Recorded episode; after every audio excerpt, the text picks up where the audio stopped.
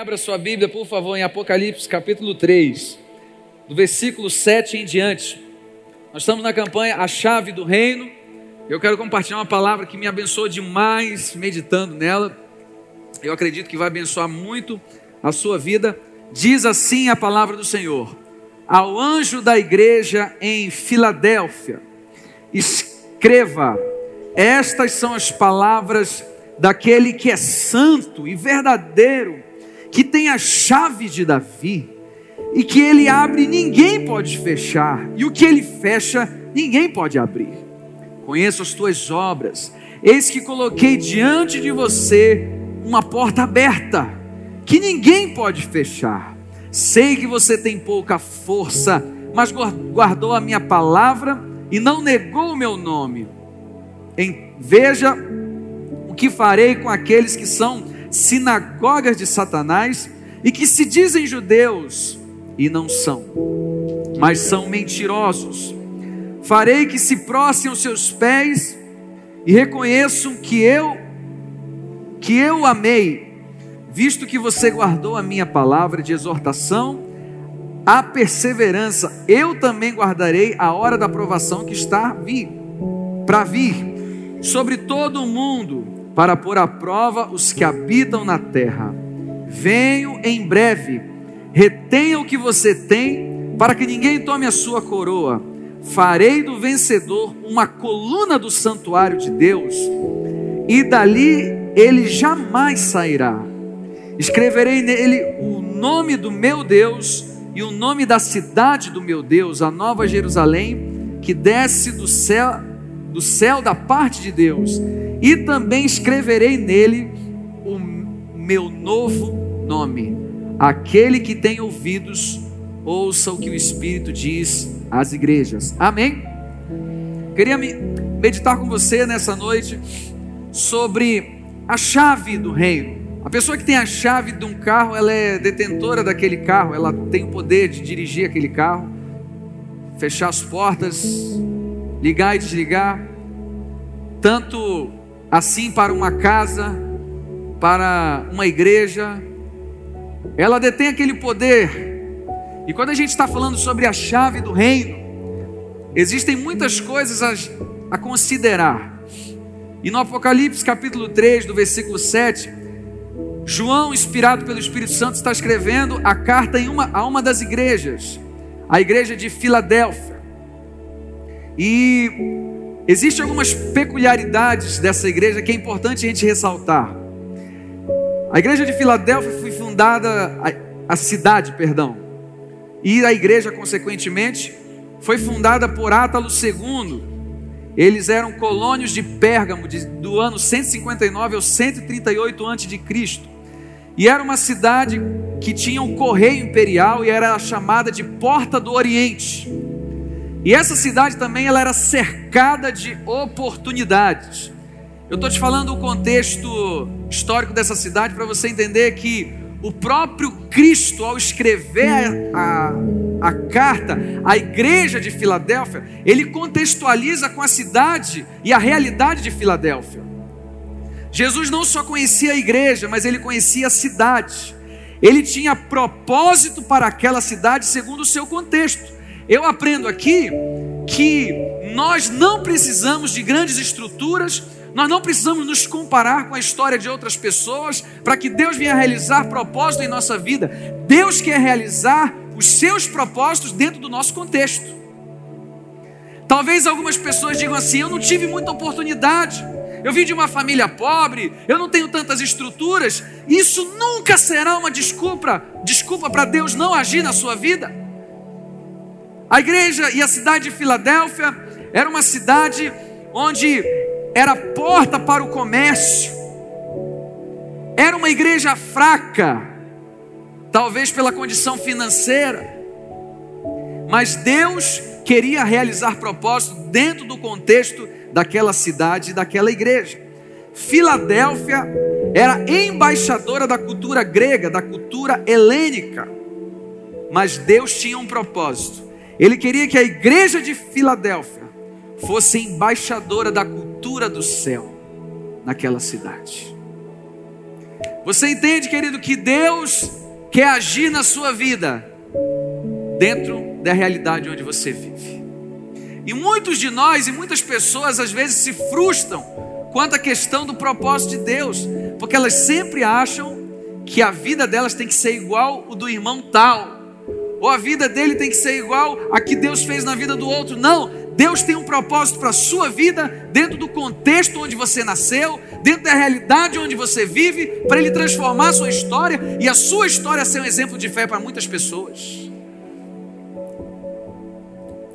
Átalo II tinha um amor pelo irmão tão grande, chamado Eumenes, que ele deu o nome da cidade em homenagem ao amor que ele tinha pelo irmão. Filadélfia, amor de irmão. Era uma igreja muito perseguida pelos falsos cristãos, pelos falsos mestres. E no versículo 7 do capítulo 3, ele vai dizer assim: Ao anjo da igreja em Filadélfia, escreva: Estas são as palavras daquele que é santo e verdadeiro. Ele usa essa palavra para dizer que no meio daqueles falsos mestres, daqueles falsos judeus, havia uma palavra daquele que era verdadeiro. E querido, não se engane, os falsos mestres, o anticristo não está atrás de uma aberração que todo mundo sabe que, ah, esse aí está muito claro. Não, ele está escondido. E muitas vezes está no meio da igreja. E muitas vezes está no meio, ou até na rede social, com muitos seguidores, falando muitas bobagens. E a igreja, por não ter alicerce, por não estar fundamentada na palavra, é levada por qualquer vento de doutrina.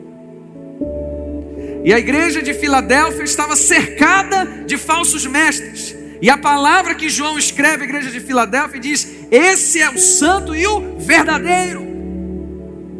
Nós vivemos uma época onde a apostasia da fé, onde as pessoas estão vivendo um sincretismo religioso, pega tudo que acredita, bate no liquidificador e vira uma religião.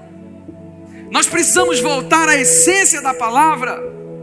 E o que ele está dizendo aqui, quem fala a vocês, igreja de Filadélfia, é aquele que é santo e aquele que é verdadeiro. Precisamos ser sim ousados na evangelização, precisamos ser sim ousados nos métodos, mas precisamos também ser fiel à essência. Ela era uma igreja perseguida, era uma igreja que tinha pouca força mas era uma igreja fiel. E porque ela era fraca, Deus colocou diante dela uma força. E ele vai dizer assim: Eu coloco diante de você uma porta aberta. Nessa noite eu quero que você, se você esquecer de tantas coisas que eu falei, eu quero que você não esqueça de três: uma porta aberta, uma chave e uma coluna do santuário de Deus. Uma porta aberta, uma chave e uma coluna no santuário de Deus. Vamos repetir? Uma porta aberta, uma chave e uma coluna no santuário de Deus. Ele vai escrever à igreja de Filadélfia dizendo: Eu coloco diante de você uma porta aberta. O contexto da cidade de Filadélfia era essa. Ela era chamada porta do Oriente. E ele vai dizer: Eu coloco diante de você, igreja, uma porta aberta. Sabe o que eu aprendo, querido? Que os problemas não são obstáculos, e sim oportunidades. Você já percebeu que muitas vezes nós estamos falando assim: Ah, Deus, abre uma porta para mim. Eu quero viver um grande milagre. Ah, eu quero uma porta. Quando a gente fala de uma porta aberta, eu sei que Abre aí um, um, uma janela na sua mente de muitas coisas, um milagre, uma bênção, um, um emprego melhor. Mas muitas vezes nós não percebemos a porta que Deus já abriu. Porque a porta muitas vezes é a oportunidade. E essa oportunidade está escondida atrás de um obstáculo. Quem seria o Davi se não fosse o Golias? Quem seria o Gideão se não fosse o grande exército dos midianitas? Quem seria o Moisés se não fosse o mar vermelho? Às vezes, a grande porta que Deus quer abrir para você é esse grande obstáculo que você está murmurando e achando que é o diabo. É Deus abrindo uma porta e dizendo para você: Eu coloco diante de você uma porta aberta. Você vai rejeitar? Muitas vezes a nossa mente não está configurada a entender aquilo que Deus está fazendo. A maior prova disso é quando aquele homem vinha descido de Jerusalém, foi espancado, deixado quase morto. O sacerdote passou perto dele e foi para o outro lado da rua, porque ele estava quase morto. Ali estava uma porta aberta de generosidade, de amor, de entrega, de sacrifício, mas ele passou para o outro lado da rua. Muitas vezes nós fazemos isso Deus abre uma porta diante de nós, mas porque não é atraente aos nossos olhos, a gente vai para o outro lado da rua. Os problemas que você tem enfrentado não são obstáculos, e sim oportunidades. E eu quero profetizar: Deus vai abrir uma porta para você. Você acredita nisso? Eu vou repetir: Deus vai abrir uma porta para você. Talvez essa porta seja um grande problema que você vai superar e Deus vai te dar vitória. Em João 10, 9, Jesus vai dizer: Eu sou a porta. Quem entrar por ela vai achar salvação.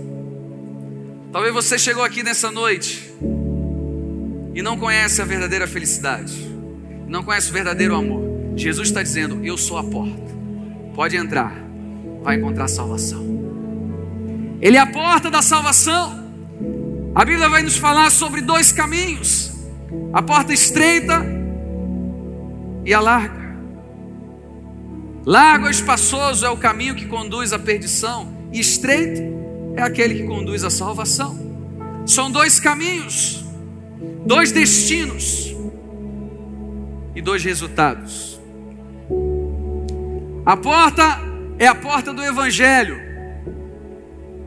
Deus queria que a igreja de Filadélfia fosse uma igreja que anunciasse o Evangelho. Você vai ver no Novo Testamento o apóstolo Paulo declarando: Deus abriu uma porta de evangelização. E eu quero dizer para você, querido, Deus quer usar a sua vida para abençoar outras vidas. E às vezes essa é a porta que Deus abre para você. Eu sei que você está entendendo. Ele vai dizer assim: esse é o santo e o verdadeiro, que tem a chave de Davi. Eu falei uma porta aberta, agora eu estou falando da chave. Vamos lá, vai ver o que, que significa isso, por que ele disse isso. Abra sua Bíblia em Isaías capítulo 22. E a gente vai ler esse texto para que você compreenda. Isaías 22,15 diz assim: Assim diz o Senhor, o soberano dos exércitos, o Senhor dos exércitos, vá dizer a Sebna, administrador do palácio: Que faz você aqui? E quem lhe deu permissão para abrir aqui um túmulo? Você que está lavrando no alto do monte e trabalhando na rocha do lugar de descanso? Veja que o Senhor vai agarrar você e atirá-lo para bem longe. Na minha versão, vai te dar uma bicuda, você vai embora daqui. Ó homem poderoso, ele o embrulhará como uma bola e o atirará num vasto campo. Lá você morrerá, e lá os seus poderosos carros se tornarão a vergonha da casa do seu Senhor. Eu demitirei de suas funções, e do seu cargo você será deposto. Naquele dia, convocarei o meu servo, Eliakim. Diga comigo, Eliakim. Não esqueça desse nome, filho de Uquias. Eu vestirei com um manto que pertencia a você, com o seu cinto e revertirei de força, e a ele entregarei a autoridade que você exercia. Ele será um pai para os habitantes de Jerusalém e para os moradores de Judá. Porei sobre os ombros dele a chave do reino de Davi. O que ele abrir, ninguém conseguirá fechar. E o que ele fechar, ninguém conseguirá abrir. As chaves de Davi eram um cargo dado ao tesoureiro, aquele que administrava as riquezas da realeza. Ele tinha essa autoridade. Sebna quis exaltar o seu próprio nome com a autoridade que tinha. E construiu uma sepultura para exaltar o seu nome. E a palavra de Deus vem e diz a Sebna: O que foi que você fez? A autoridade que eu te dei não foi para engrandecer o seu nome. A autoridade que eu te dei não foi para você fazer coisas para o seu próprio benefício. Agora eu vou tirar você do cargo e vou entregar a ele aqui. E ele vai ter as chaves de Davi, que vai abrir as portas e ninguém vai poder fechar. E se fechar as portas, ninguém vai poder abrir. Então, quando a gente lê em Apocalipse, você vai entender o contexto que diz: aquele que escreve a você é que tem as chaves de Davi, que abre porta e ninguém fecha, e fecha as portas e ninguém abre. Chave significa autoridade. Levante a sua mão direita e diga assim: Deus, não, fala com voz de vencedor. Deus me entregou uma chave. Autoridade para abrir portas e ninguém fechar. E ele vai dizer assim: Eu tenho essa chave. A chave do reino em Mateus 16, 19. Naquele discurso, naquela conversa de Jesus com seus discípulos, ele vai dizer assim: O que, que as pessoas estão falando sobre mim? Aí os discípulos respondem: Uns estão dizendo que tu é o João Batista, ou Jeremias, ou um dos profetas. Eu pergunto para você, irmão, será que Deus estava preocupado em fazer uma pesquisa Ibope sobre o seu nome? Estava nem aí. Aí ele olha para os discípulos e diz assim: E vocês, quem dizem que eu sou? Pedro vai dizer: Tu és o Cristo, o Filho do Deus vivo. Jesus olha para Pedro e diz assim: Não foi nem carne nem sangue que te revelou, mas meu Pai que está no céu. Porém, eu também te digo que tu és Petros, do grego, pedaço de uma grande rocha. E sobre essa pedra ele bate no peito. Ele não fala para Pedro, ele fala para ele: Pedra, uma grande rocha, eu edificarei a minha igreja e as portas do inferno não prevalecerão. E ele vai dizer, no versículo 19: E eu dou a você, Pedro, as chaves do reino. Tudo que ligar na terra será ligado no céu. As chaves do reino são chaves de autoridade para emitir decretos nessa terra. Tudo que você ligar na terra será ligado no céu. Chave é autoridade. A igreja de Éfeso ele estava dizendo: quem está escrevendo a vocês é aquele que tem autoridade para mudar destinos, que abre porta e ninguém fecha, e fecha as portas e ninguém abre. Ele destituiu Sebna e deu essa chave a Eliakim, porque a autoridade não é para ser usada em seu próprio benefício, e sim para glorificar o nome do Eterno. Deus quer virar uma chave na sua vida. E talvez você diga: ah, as chaves, as riquezas, as bênçãos. Amém, querido? Tudo isso é maravilhoso. Mas tem um texto que eu gosto tanto, que ele diz a totalidade da riqueza que essa chave pode abrir, que está em Romanos capítulo 11, versículo 33. Diz assim: Ó oh, profundidade da riqueza, da sabedoria e do conhecimento de Deus Quão insondáveis são os seus juízos e inescrutáveis os seus caminhos. A maior riqueza que essa chave pode abrir portas é da riqueza da sabedoria e do conhecimento do eterno Deus. Deus quer te dar vitórias, Deus quer te dar bênçãos, sim, mas a maior bênção que Ele pode te dar é a sabedoria, é a Sua presença, é a sua palavra. Deus vai virar uma chave na sua vida. Você acredita nisso? Diga glória a Deus. Eu falei da porta aberta, eu falei da chave. E no versículo, voltando para Apocalipse, no versículo 10 em diante, ele vai dizer assim: Visto que você guardou a minha palavra de exortação, a perseverança eu também guardarei a hora da provação que está por vir, sobre todo mundo, para pôr à prova os que habitam na terra.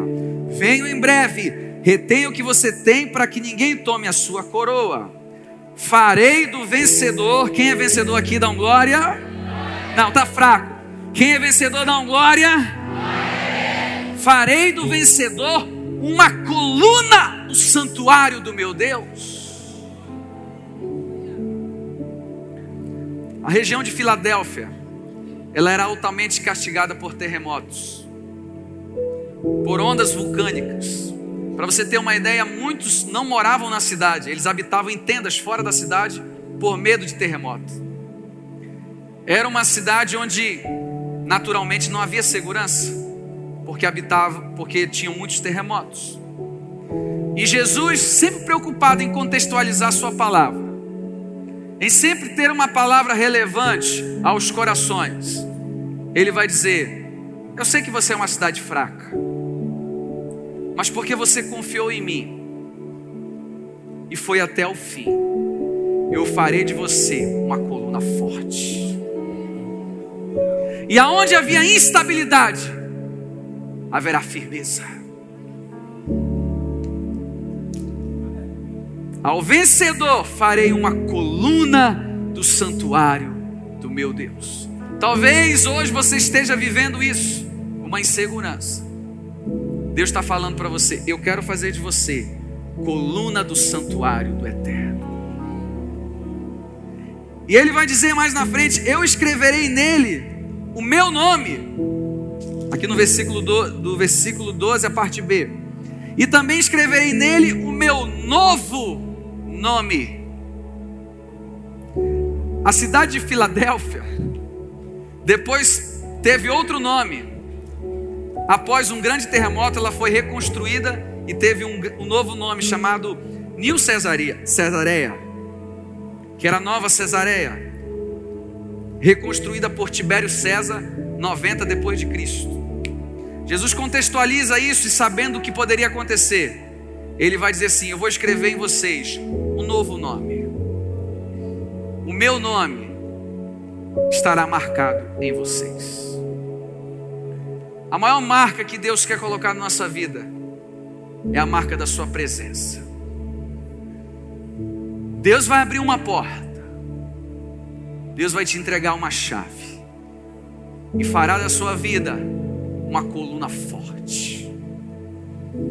As chaves do reino são chaves de oportunidades. A chave do reino é a chave que Deus vai te entregar para não somente abençoar a sua vida, mas para todos aqueles que estão ao seu redor. Creia nisso. Deus hoje vai virar uma chave na sua vida. E assim como ele teve a preocupação de escrever e contextualizar a igreja de Filadélfia, ele conhece quantos fios de cabelo tem na sua cabeça. Tá certo que para alguns só de olhar você já sabe. Mas não é porque Deus está interessado em dados matemáticos. É porque cada parte da sua vida é muito importante para Ele. E eu creio que Deus te trouxe aqui nessa noite para colocar diante de você uma porta aberta, para entregar na sua mão uma chave e para fazer da sua vida uma coluna forte. Você acredita nisso?